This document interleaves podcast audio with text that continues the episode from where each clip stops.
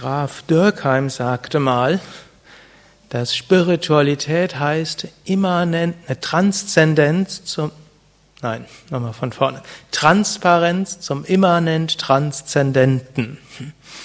Transparenz zum immanent Transzendenten.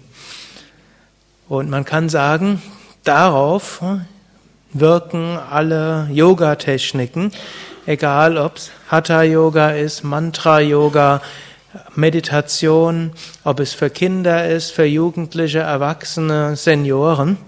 Es geht darum, wir wollen transparent werden. Transparent heißt durchlässig werden, dass etwas durch uns hindurch scheinen kann. Und zwar was durch uns scheinen kann? Das immanent Transzendente.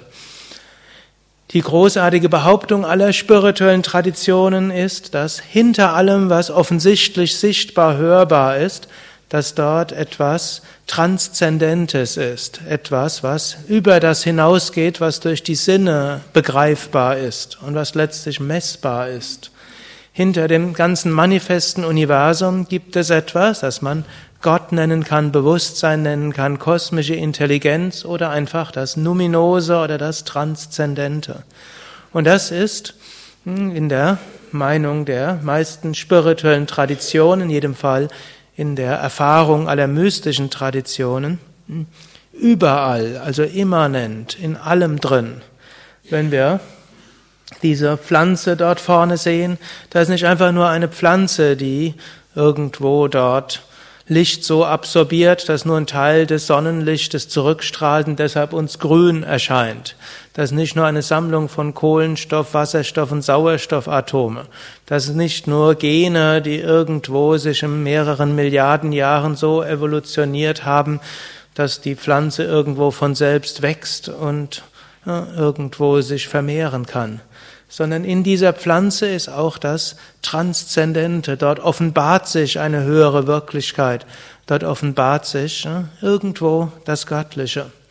Und nicht nur in einer Pflanze, sondern, vielleicht etwas schwerer zu verstehen, auch in einem Auto, auch in einer Motorsäge, leichter zu verstehen im Lächeln eines Kindes, schwerer zu verstehen im Stampfen eines Kindes, während es gleichzeitig Vasen durch die Gegend wirft hinter allem manifestiert sich das immanent Transzendente.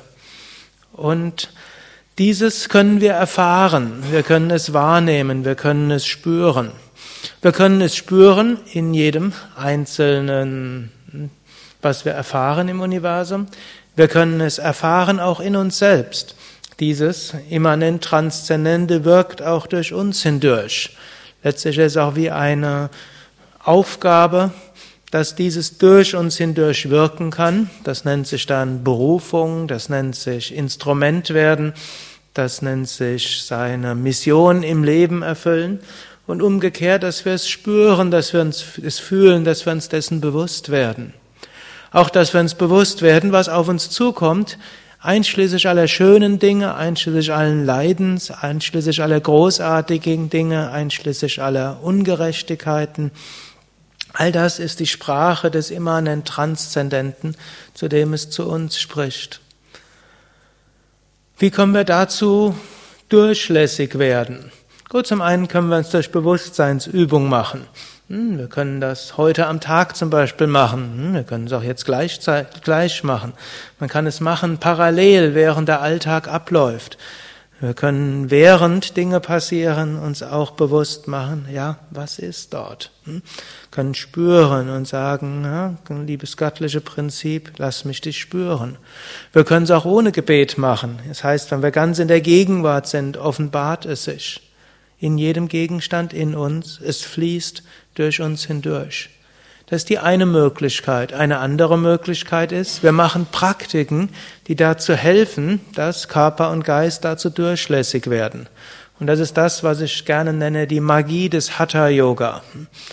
Menschen, die Hatha Yoga machen, machen oft Hatha Yoga gegen Stress, um mehr Energie zu haben, um sich irgendwie besser zu fühlen oder hm, heutzutage, weil ja die Fußballnationalmannschaft hm, Yoga übt, hm, dann muss das ja zu irgendwas gut sein. Wenn Klinsmann und Yogi Löw selbst Yoga üben und Rüdiger Hoffmann auch, Madonna auch und uh, Ursula Carven und Michaela May und so viele andere das üben, dann muss es zu irgendwas gut sein. Hm?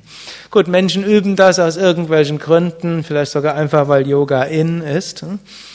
Aber dann üben sie es. Oder jetzt hm, in Schulen wird jetzt Yoga inzwischen propagiert. Ich habe gestern so von einigen gehört. In, zum Beispiel im Senat von Berlin wird Yoga aktiv dort betrieben. Es wird gehofft, dass dann Kinder irgendwo leichter handelbar sind oder wie man das nennen will. Und die Erzieher etwas äh, später in Frührente gehen. Gut, all das sind äh, manifeste Interessen, die Menschen dort haben, auch, sind ja auch gut gemeinte Interessen.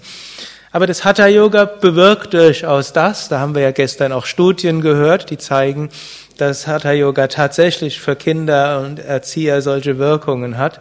Aber es hat noch mehr. Und ich glaube, darauf beruht selbst die Wirk, die hm, monetär fassbare Wirkung, hm, nämlich Menschen werden durchlässiger einfach durch die Praxis des Hatha Yoga. Sie bekommen Zugang zu sich selbst, nicht nur im Sinne zu ihren Talenten, das auch, aber eben Zugang zu diesem Transzendenten, welches auch heißt, ihre Bestimmung, ihre Berufung, das, was durch sie hindurchwirken kann. Sie bekommen Zugang zu etwas in sich, was tiefer ist als die ständig sich wechselnden Emotionen.